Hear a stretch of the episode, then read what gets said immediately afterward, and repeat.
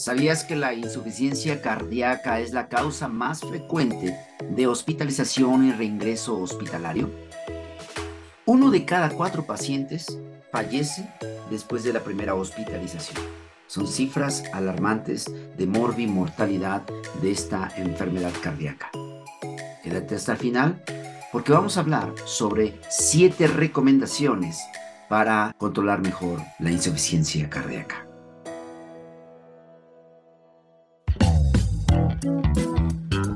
Bienvenidos a Health Radio, el podcast donde destacados expertos en diversos campos de la salud humana abordan los temas que más te preocupan y los que tienes curiosidad de conocer a fondo. Health Radio, el podcast de la salud.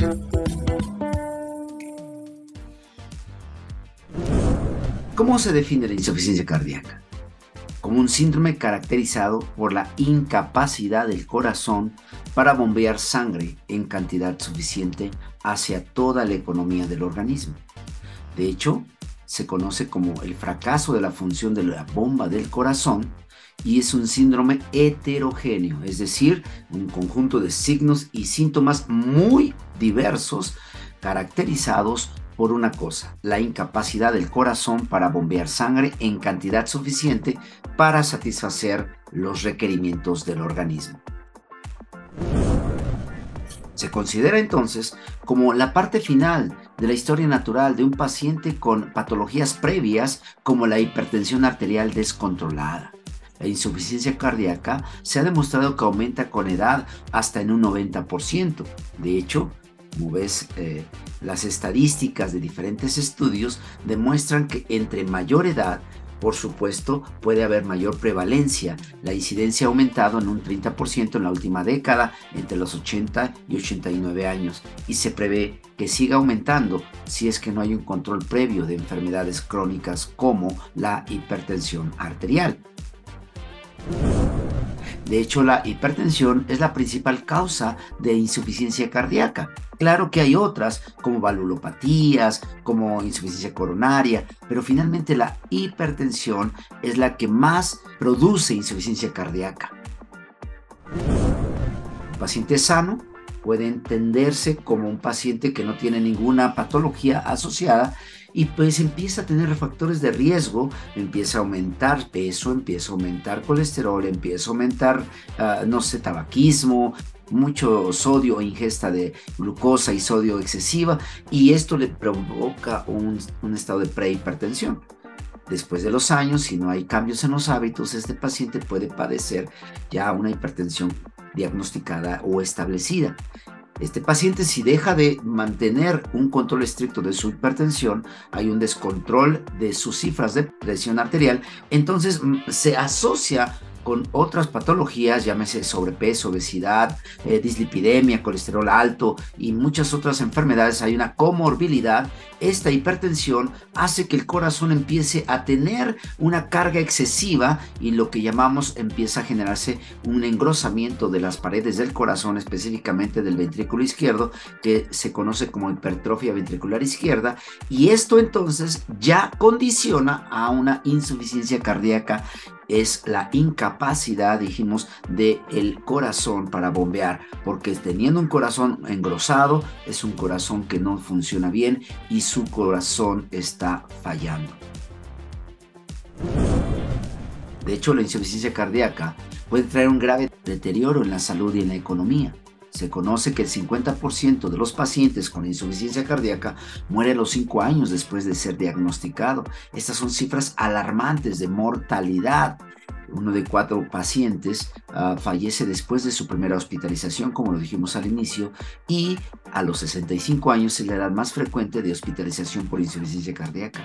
Los costos son elevadísimos. El pronóstico de sobrevida, como lo vimos, es de 5 años después de su diagnóstico y esto no es nada agradable.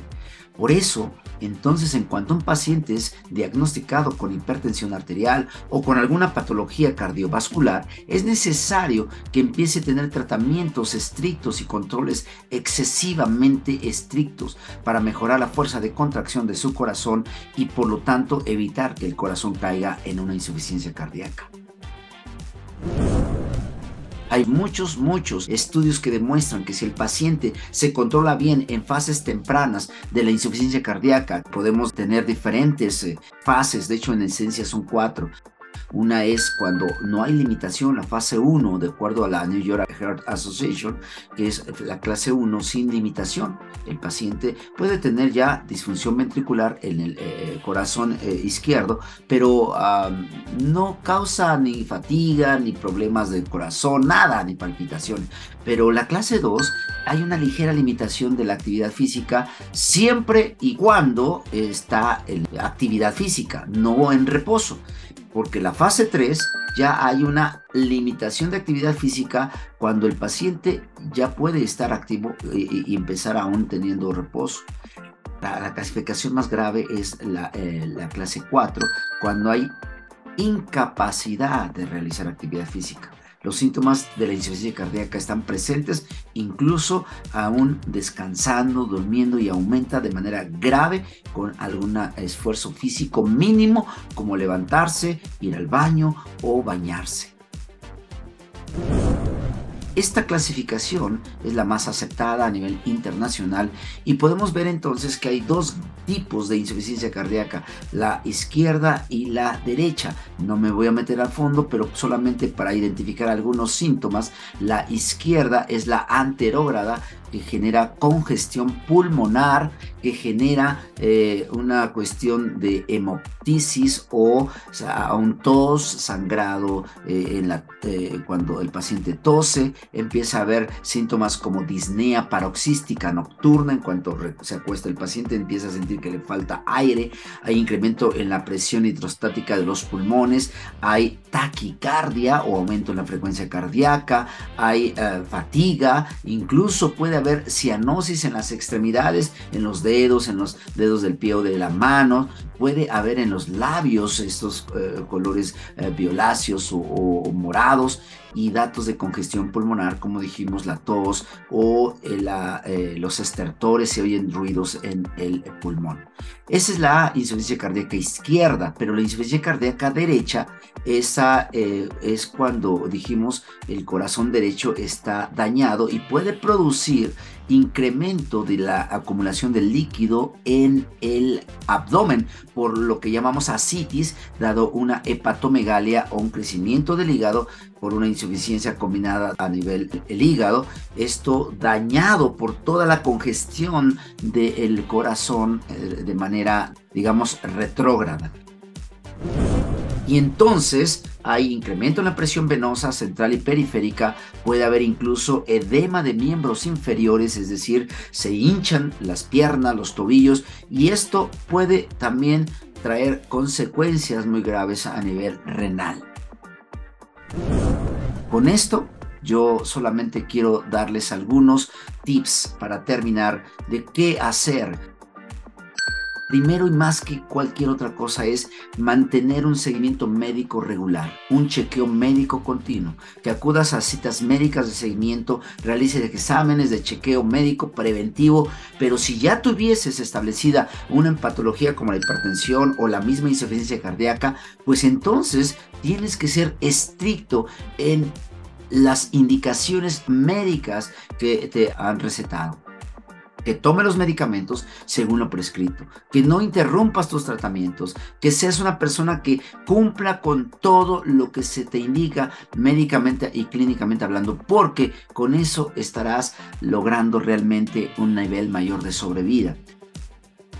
Por supuesto, hay unos hábitos importantes como el practicar deporte, en contra del falso mito que dice que si padeces insuficiencia cardíaca no debes hacer ejercicio, pues los especialistas actualmente recomiendan practicar deporte de manera frecuente para mejorar el flujo sanguíneo y la American Heart Association o la Asociación Americana del Corazón recomienda practicar al menos dos horas y media de deporte a la semana. Esto habla de unos 30 minutos diarios o eh, tú, tú puedes coordinarte con tu médico, pero siempre controlando el ritmo y eh, la presión arterial, no hacer sobreesfuerzos ni, ni sentirse así como Superman porque no puede ser fácil de descontrolar al corazón y, y, eso pone en riesgo tu salud.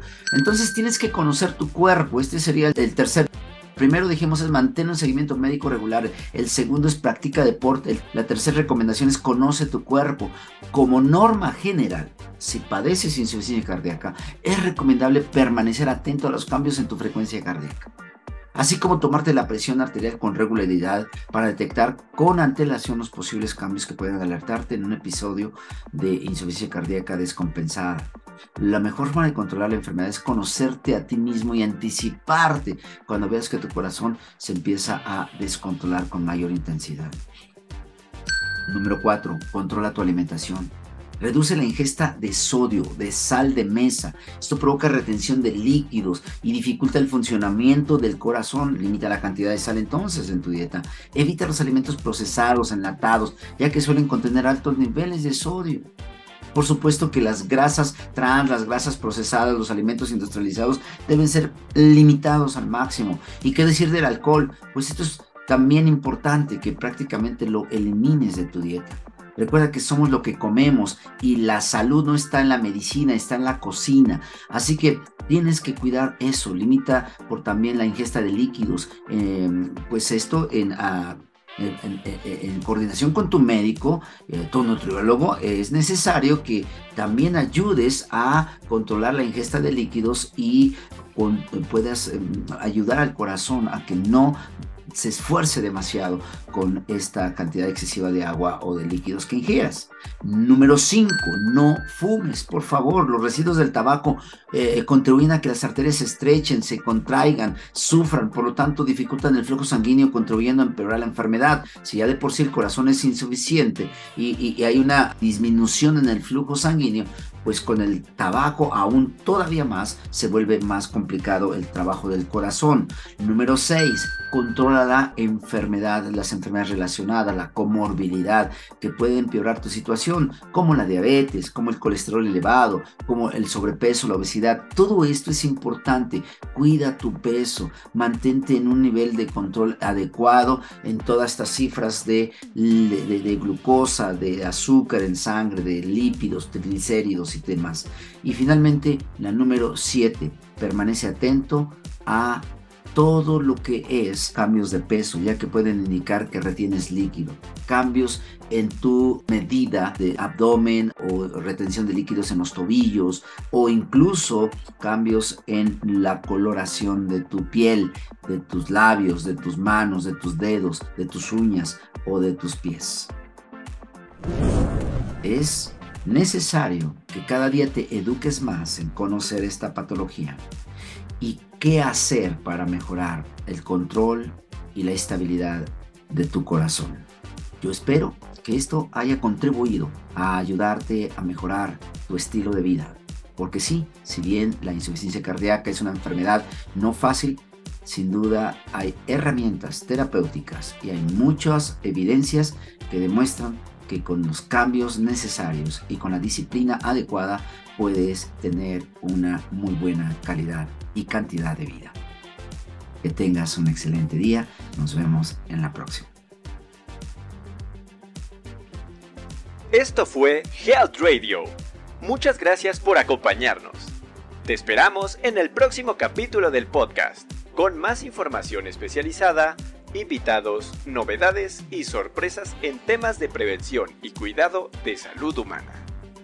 No olvides darle a like a nuestra página para mantenerte informado de todas las novedades que estamos preparando.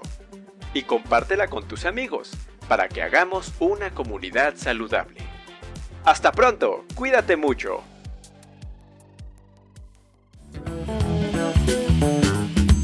Health Radio, el podcast de la salud.